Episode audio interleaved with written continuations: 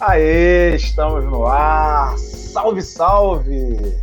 Meu nome é Leonardo Sherman e estamos aqui no Nadando na Modernidade Líquida número 67. 67. Deixa eu só ajeitar uma coisinha aqui. Ah, agora sim, com os nossos nomes. E hoje, falando aqui de Niterói, a cidade de Sorriso, tenho aqui, mais uma vez, a minha amiga Karine Aragão e um convidado muito especial também. Karine, tá tudo bem com você? Tá tudo bem, nosso episódio 67, a não ser pelo meu termômetro aqui marcando 20 graus, 20 graus para Niteróiense é frio. Então, tirando isso, tá quase tudo certo, né? A gente queria primeiro chamar o Luiz Fernando Braga para dar um oi para os nossos ouvintes. Olá, pessoal. Sou Luiz Fernando Braga. E aí é um privilégio estar aqui com o Léo, com a, com a Karine, nesses 20 graus de Niterói, né? Tô aqui com o meu casaquinho. Isso aqui é uma pele, né? Daquelas que a gente põe é, sob outro casaco, né? Para poder tentar sobreviver isso daí. Vou bater um papo, ó, muito legal. Vai ser, hum, vai ser maravilhoso. Diga, Karine. O Luiz Fernando é professor do Colônia Niterói na UF e é escritor. A gente queria, antes de começar a pauta do nosso programa, deixar a nossa voz de solidariedade aqui para as famílias das nossas 500 mil vítimas de Covid-19. Então, é. Acho que a gente fica sem palavras, né? E além das 500 mil mortes, que é uma tragédia, mas é uma tragédia que tem causador, obviamente, que tem alguém que negou a vacina e que é, propiciou que o vírus se alastrasse livremente. Além disso, é importante que a gente marque aqui a nossa nosso total apoio às manifestações que aconteceram em todo o Brasil contra o genocida que está no poder. Né? Então, é, fique bem claro aí para todo mundo que estiver ouvindo, nadando na modernidade líquida, também pensa, como muitos disseram aí, coloque a máscara e, e, e tire o causador do caos que a gente se encontra. Assinamos embaixo dessa frase. É isso daí. E tem, mês que vem tem mais. Mês que vem tem mais, exatamente. Tem mais. Dito isso, Hoje, no programa de hoje, nós conversaremos sobre esse livro aqui. Você que está aí vendo a gente no YouTube. Deixa eu ver se eu consigo. Aê, que maravilha! Freak Prince, novo livro do Luiz Fernando Braga. Nós discutiremos na primeira parte do nosso programa a respeito da escrita que foi feita durante a pandemia de Covid-19 é, as questões relacionadas aos personagens, as dimensões dos personagens e como que ele criou um conjunto de personagens tão rico e diverso. E na segunda parte, nós trataremos das muitas referências que o livro traz a respeito dos anos 80, os célebres anos 80. Vamos mergulhar? Bora? Bora mergulhar.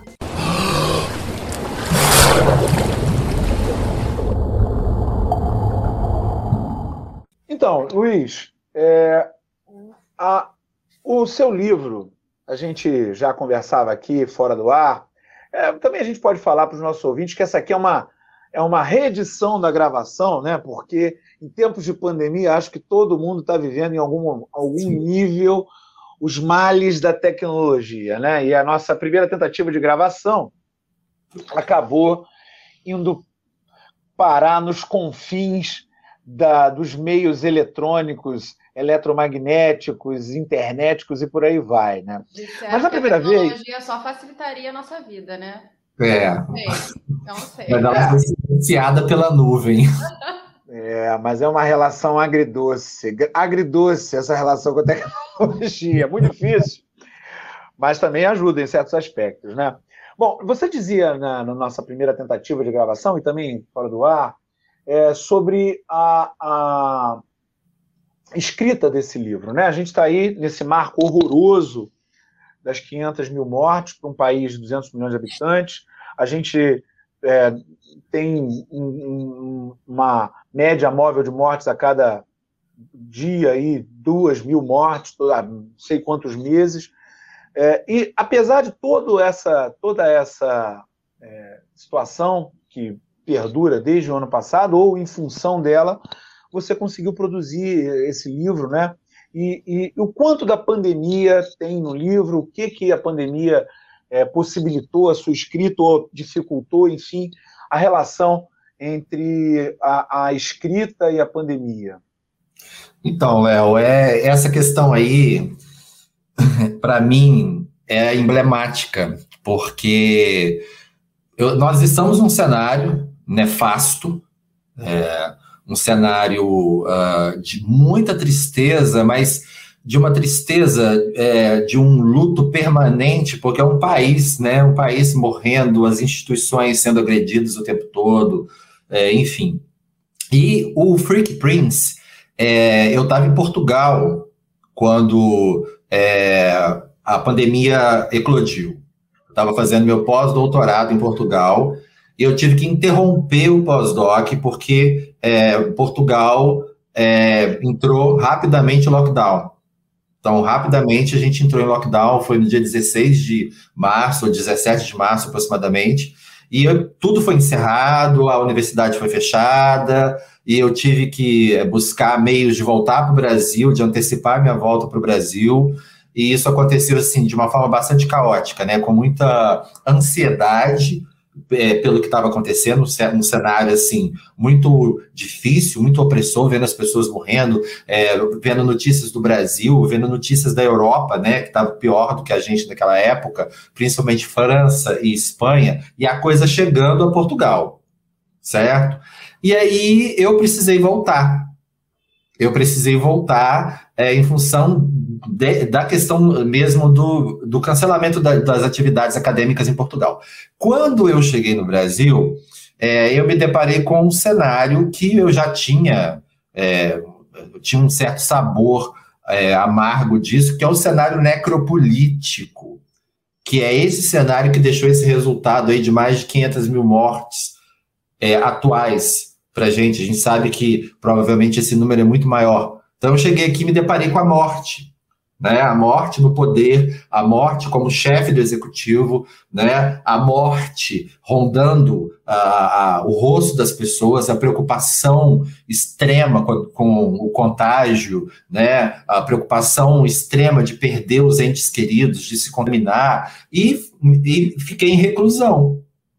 Eu e meu marido aqui em casa com o nosso gato em reclusão, trabalhando é, em home office, né? Como muitos de nós é, e vendo a coisa piorando, vendo a coisa piorando. Então eu cheguei num momento ali em que eu fiz uma opção. Eu preciso colocar o meu imaginário para trabalhar a partir disso. Eu não posso é, sucumbir a isso que está acontecendo, porque todo mundo está na, tá na pior mesmo. Né? É, a gente está num cenário em que uh, supostamente existem é, vencedores e não vencedores, mas na verdade a gente está aí tentando é sobreviver, porque a gente tem um genocida no poder, certo? Mas eu precisava de arejar a minha cabeça é, de alguma forma e pensei na escrita.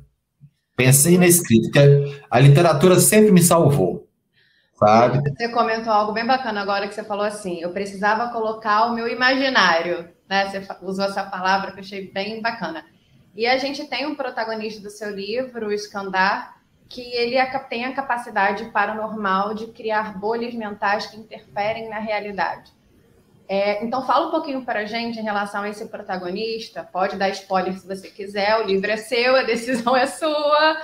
Fala um pouquinho para a gente sobre esse protagonista, o Skandar, e qual é o papel dessa imaginação para esse seu personagem que surge quando você tem, você, autor, tem que botar a sua imaginação é, nesse contexto pandêmico. Pois é, isso daí é muito interessante, porque aí vem uma boa parte das referências, né, das influências, eu vou deixar para depois, que eu sei que é outro, outro momento, tá? Mas essa questão da, da dos poderes mentais, é, eu vejo da seguinte forma: como é que a, a gente pode né? Como é que eu, quando eu voltei para o Brasil e me deparei com, com essa situação tão triste, como é que a gente pode, por meio da é, força da imaginação, alterar a realidade? A Clarice Lispector, que está aqui atrás de mim, maravilhosa, né, no cenário, ela já dizia, né, ela está com você também, maravilhosa, está aqui para iluminar tudo, né? A Clarice Lispector já dizia que a literatura. Eu estou numa reunião de fãs da Clarice Lispector ah, aqui. Nada eu, eu, não tenho nada contra, pelo contrário, eu gosto dela também, mas não dá para é, comparar com Clarice. Então, só, a Clarice Lispector já dizia que a literatura não não tem o poder de alterar a ordem das coisas, os fatores externos. Aí ela estava se referindo especificamente às questões sociopolíticas dos anos 60 e 70 tá? Então, assim, é esse personagem, o Skandar, que foi inspirado num anime de 1976, que é o Star Blazers, ou Patrulha Estelar, como muitos conhecem, ou Space Battleship Yamato, é um adolescente que percebe que o seu pensamento, às vezes desgovernado, vai criando cenas, cenas, e essas cenas né, vão assumindo aspecto de bolhas, e acabam agindo, né, interferindo na forma das pessoas pensarem, interferindo na matéria, é, é movendo objetos. É uma coisa meio Carrie, a estranha, né? Mas aí sai um pouco daquela proposta do Stephen King de uma garota paranormal oprimida na escola e com uma mãe fanática religiosa e vai mais para uma coisa é, é, meio teen, é, rebelde dos anos 80, né? Então, assim, essa imaginação que vem, esse poder paranormal, eu entendo que é esse anseio mesmo de mudar a, a realidade por meio do imaginário, tá? Porque o personagem é meio isso, o personagem, ele é, não tem controle sobre os poderes, ele não tem controle sobre isso, isso vem, é, e vem também com o desabrochar da sexualidade, eu acho isso importante de pontuar, porque vem essa coisa mesmo juvenil, né, hormonal, intensa, é, corpórea, também extracorpórea. Eu acho que todos, todos nós aí é, que já fomos adolescentes e os que são adolescentes é, vão se identificar com isso, né? Que são os fenômenos estranhos, a atração por esses fenômenos estranhos, né? Então eu acho que é meio isso, Karine. Eu acho que essas bolhas mentais elas surgem é, como uma, uma forma realmente de, é, de alterar a realidade, né? É, no plano da ficção, mas sabendo que isso daí é uma utopia. É, e o legal é que é, tem algumas cenas, assim, micro spoiler em que ele tem o, o Skandar tem, tem vários poderes, mas ele não consegue convencer os pais exatamente do que ele quer, né? É, aquele limite da, do, do abstrato, o limite da, da imaginação, da, paranorma, da paranormalidade. Tem limite, tem algo que você não. Tem limite, tem limite, porque assim é que acontece com, com os, os, paranormais. Ou eles são cooptados pelo Estado, como aconteceu com a Nina Colágena, lá na antiga União Soviética, né? Que ela era usada como experimento científico, porque achava-se que né, uma pessoa dotada de capacidades paranormais ou mediúnica, seja lá o nome que, que se queira dar, poderia servir ao Estado na Guerra Fria.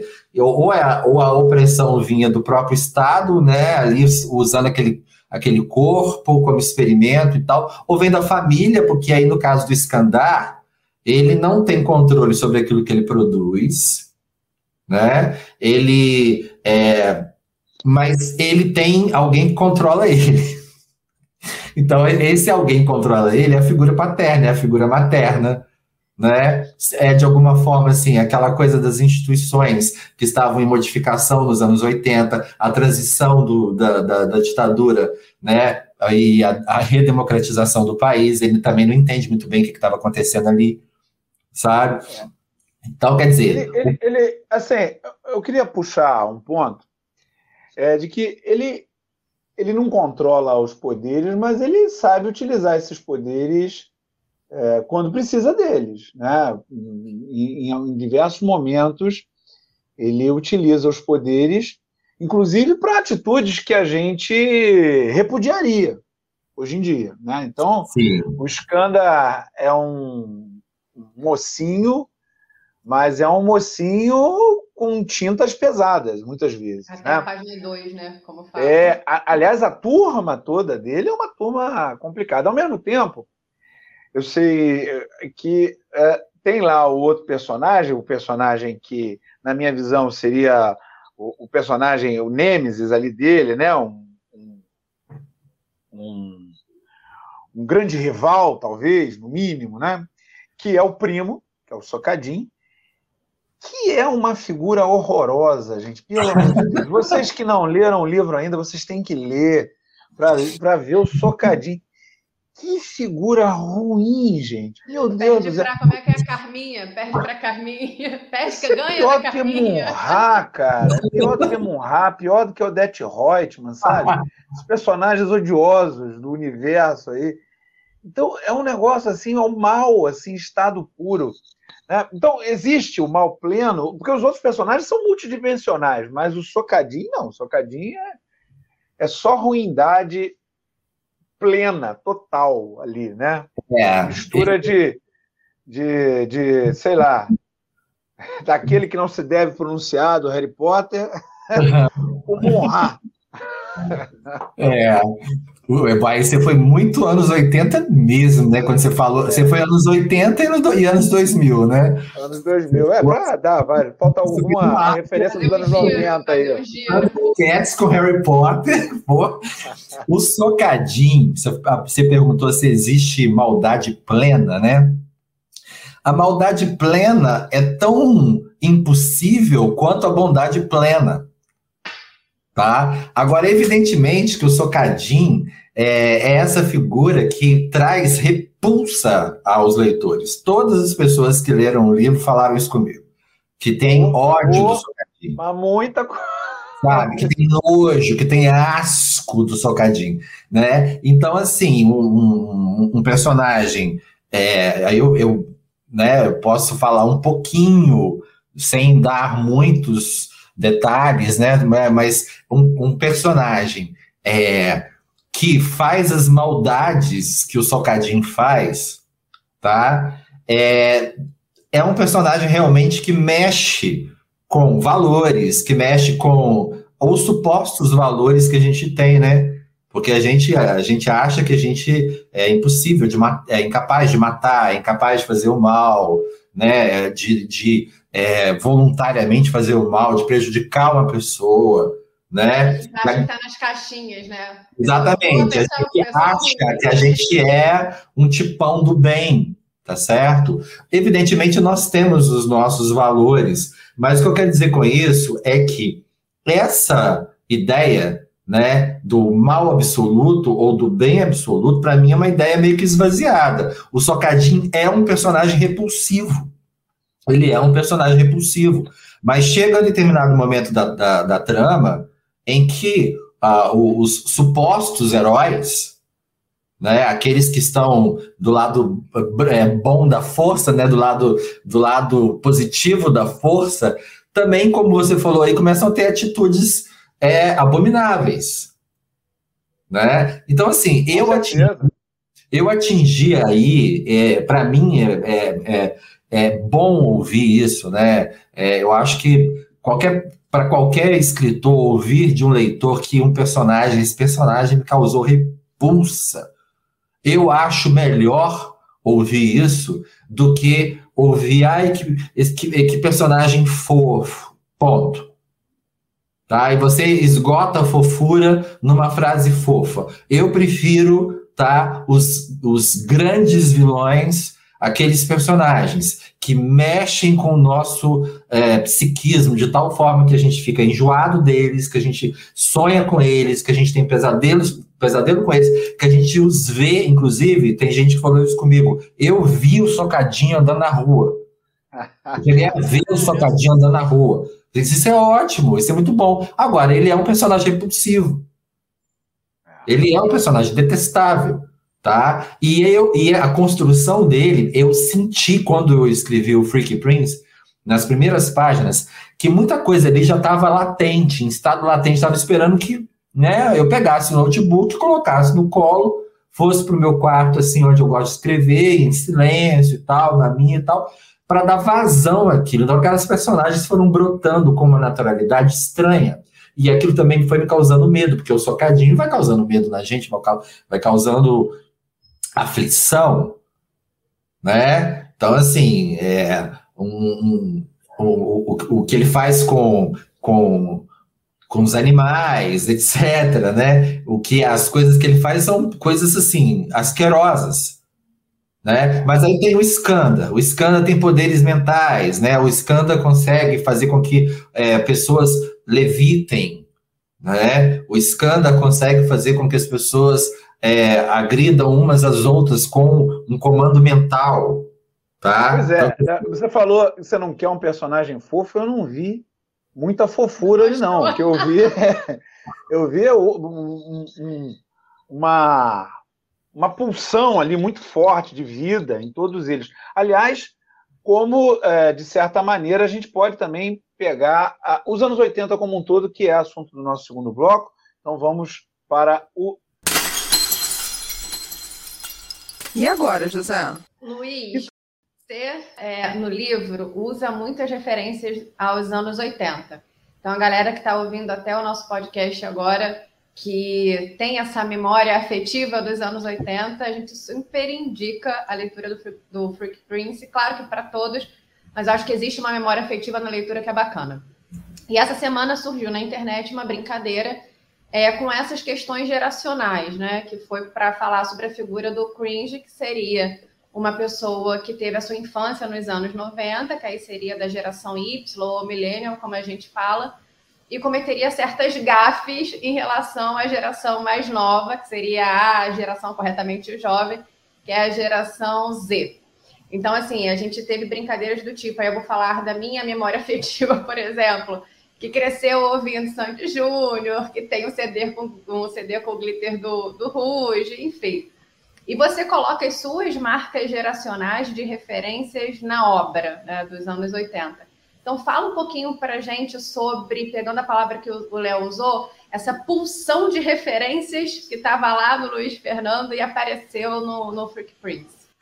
Cara, foi muito, foi um processo muito insano, né, de escrita, porque as minhas referências, né, as referências que aparecem no Freak Prince, elas não, não, não estão, uh, os anos 80 constituem ali o grande cenário, né, mas as referências, é, muitas delas são anteriores aos anos 80, só que desembocaram no Brasil nos anos 80 por causa da cultura do VHS, das videolocadoras, que se popularizaram no Brasil na primeira metade dos anos 80 e é, se consolidaram né, na segunda metade dos anos 80. Né? Então, o que, que eu estou querendo dizer com isso?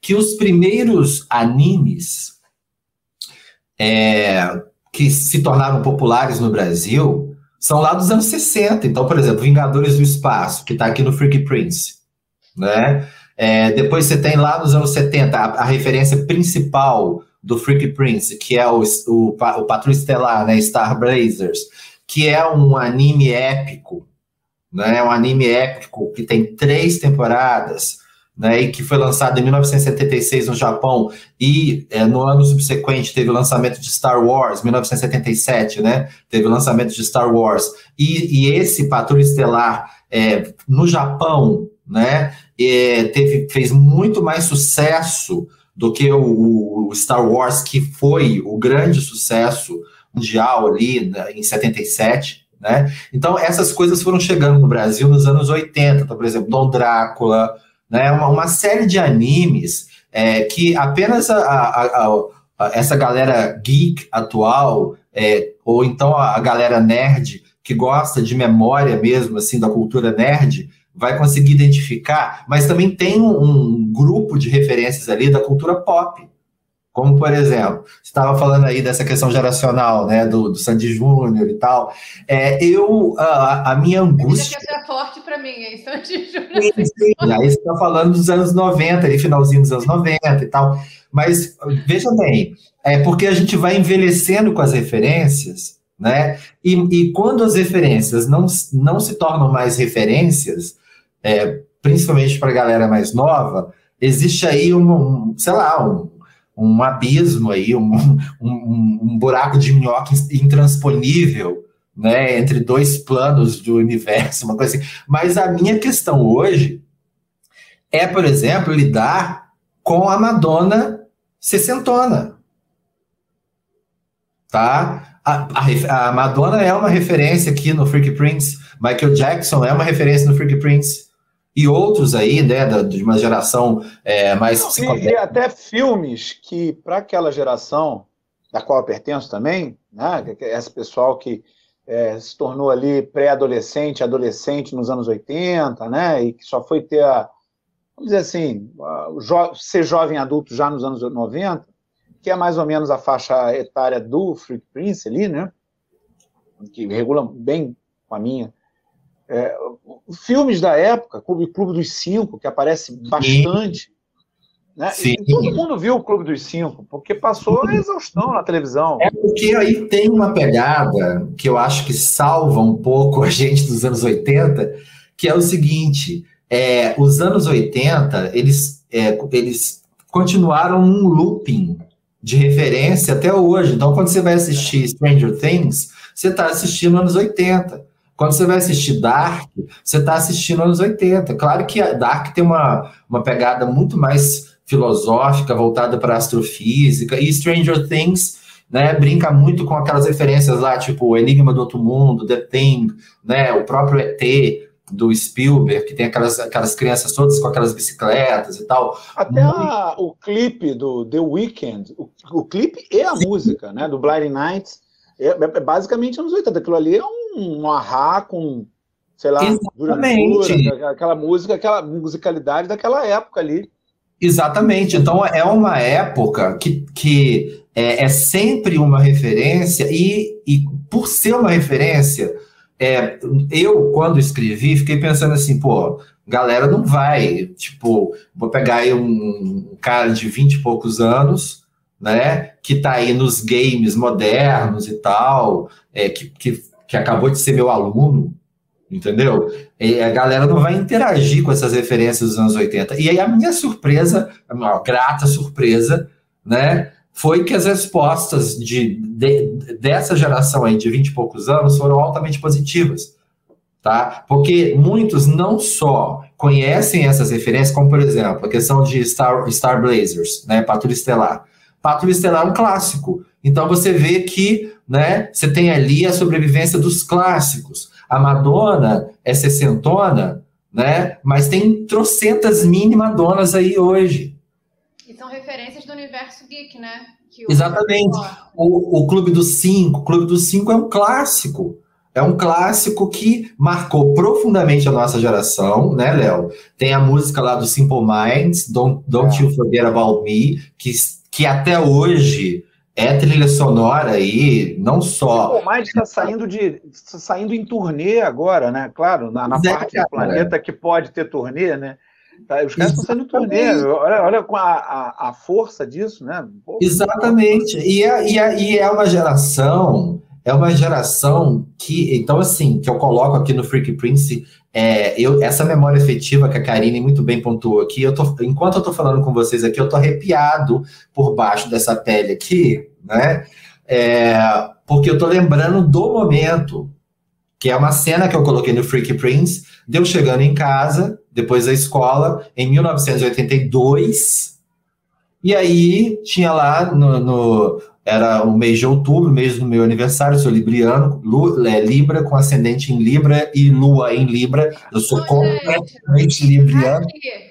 Eu acho que, que Léo está aqui, assim, só nesse momento. Fã é, libriano, é. está tudo bem.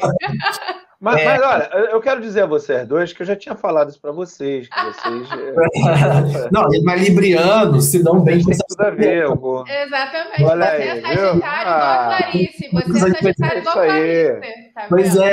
Então, o que que acontece? Eu chego em casa e lá em cima da cama tem um vinil do thriller do Michael Jackson.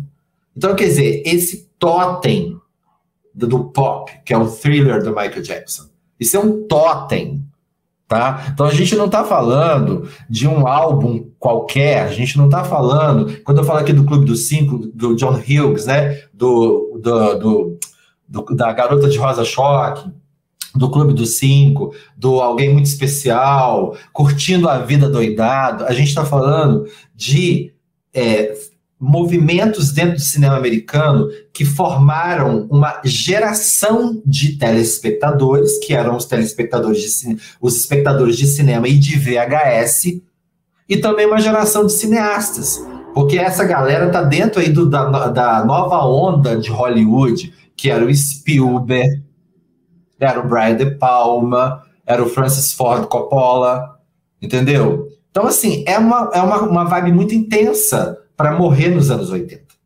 Não estou falando com isso mas que. Tem um, outro, tem um outro lado dos anos 80 também, né, Ju? Porque uma coisa que me, me pareceu interessante ali, né, é que essa família do Skanda, ela não é uma família pobre. E ela também não é uma família rica.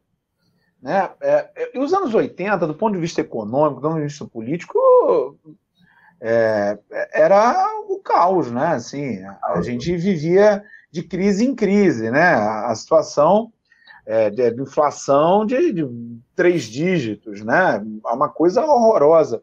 E eu achei interessante de você é, encaixar essa família exatamente nessa baixa classe média ou na, na alta classe pobre, né? É, por que você escolheu assim esse, essa turma? Porque é uma turma que tem possibilidades eles ficam ali, né? Vou, vou botar no colégio particular, não vou. Será que vai dar para pagar? Se perder o ano, tem que tirar. É, é, é a vida de uma determinada parcela da população, né? Que está ali é, beijando as franjas da classe média, mas está ainda com os pés fincados na, na, na pobreza, né?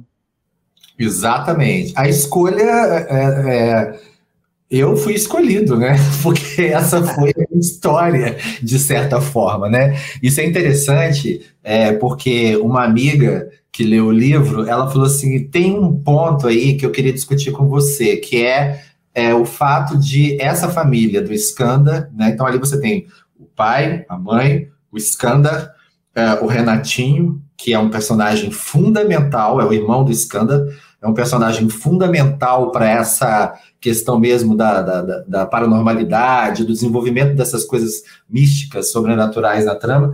Tem a Ana, a irmã do Skanda, mas essa família mora num lugar chamado Morro de Atopos, no interior de Minas Gerais. Certo? Então, a minha amiga falou assim: Mas eu não consigo entender como é que uma família que mora num morro é, tem, um, nos anos 80, telefone fixo. Porque telefone era um investimento. Né? Lá nos anos 80, a pessoa para ter um telefone, ela tinha que ser acionista da empresa estatal. Então, no caso, pegava ações, ações Exatamente. da empresa, né? Comprava ações da empresa, no, no, lá em Minas, Telemiga, aqui no Rio, Telerge, em São Paulo, Telesp e por aí vai. A privatização. Geração Z, nem imagino que seja. Não, não imagina, porque já, já nasceu pós-privatização, né, que é no governo FHC. Entendeu? Então, aí eu expliquei para ela que tem uma diferença aí é, cultural no que se chama de morro, tá? É porque em Minas, qualquer é, subida um pouco mais acentuada é um morro. Não é essa concepção né, do morro do Rio de Janeiro ou do, dos morros de Niterói, que é uma concepção assim muito associada às diferenças de classe é, muito gritantes, a, a essa questão que, é, que é, é, é, trágica no nosso país, que é a criminalização da juventude preta, etc. E tal.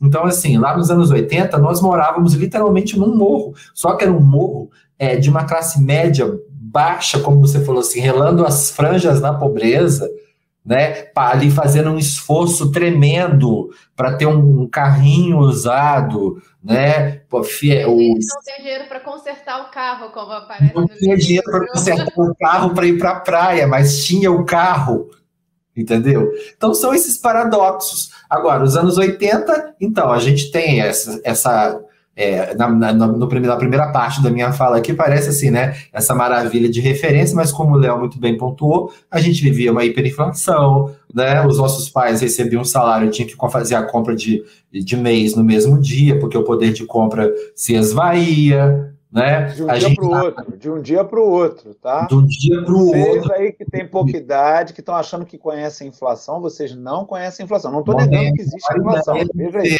Tá? Mas E a outra- inflação de um dia para o outro é um negócio que é, é- é inimaginável. É, e era exatamente isso, tá? Passávamos por, passamos por vários planos econômicos, corta zero daqui, corta zero dali, muda o nome da, mo- da moeda, é, as, as fiscais do Sarney, né? Nossa! As fiscais do Sarney vão ao supermercado para fazer, é, é, calcular a diferença de um supermercado para o outro. Enfim, era o caos econômico, né? Uma transição política muito, muito necessária, mas ao mesmo tempo muito dolorosa, que era né, a transição da- da- dos anos de chumbo para o processo de redemocratização, direta já, etc. e tal, até desembocar nas coisas que a gente já conhece, que chegam a um saudosismo doentio de regime militar hoje. Tá? É, é, doentio é pouco. Bom, o lado bom é que o Skandar, pelo menos, tinha o cabelo do Jim Morrison, né? Ou, tá- ou pelo menos tentava. Os poderes de. Olha só, gente, vamos combinar aqui, olha, o Skanda. O Skanda, ele primeiro, ele queria ter o cabelo do David Bowie, tá? Depois, o, os- o cabelo do Jim Morrison. Mas então ele foi um pouco David Bowie, um pouco Jim Morrison e um pouco Carrie. sua- e também um pouco laranja mecânica, né? Porque aquele grupinho ali, vamos combinar, né? Então, você que está aí ouvindo, já viu qual é a pegada do livro. É nesse ritmo que vai o livro Freak Prince, Luiz Fernando Braga, da editora Giostre. Infelizmente o papo está muito bom, mas a gente está chegando ao fim. Não acabou ainda, mas a gente já gostaria de saber de você, ô Luiz, como faz aquelas pessoas que estão aí doidas para ler o Freak Prince. Então, galera, olha, o Freak Prince, né, é da editora Giostre, com G, né? Errado, Giostre. É, Giostre, G-I-O-S-T-R-I. Editora Giostre, tem uma loja virtual na internet, você pode adquirir seu exemplar lá, né? E também pode no meu perfil de, de, de Instagram, lá no meu, no meu, na minha bio, né? Luiz Fernando Braga, lá também tem como adquirir. E, e, e adquirindo pelo meu Instagram, né? É, você pode receber o livro em casa autografado por mim.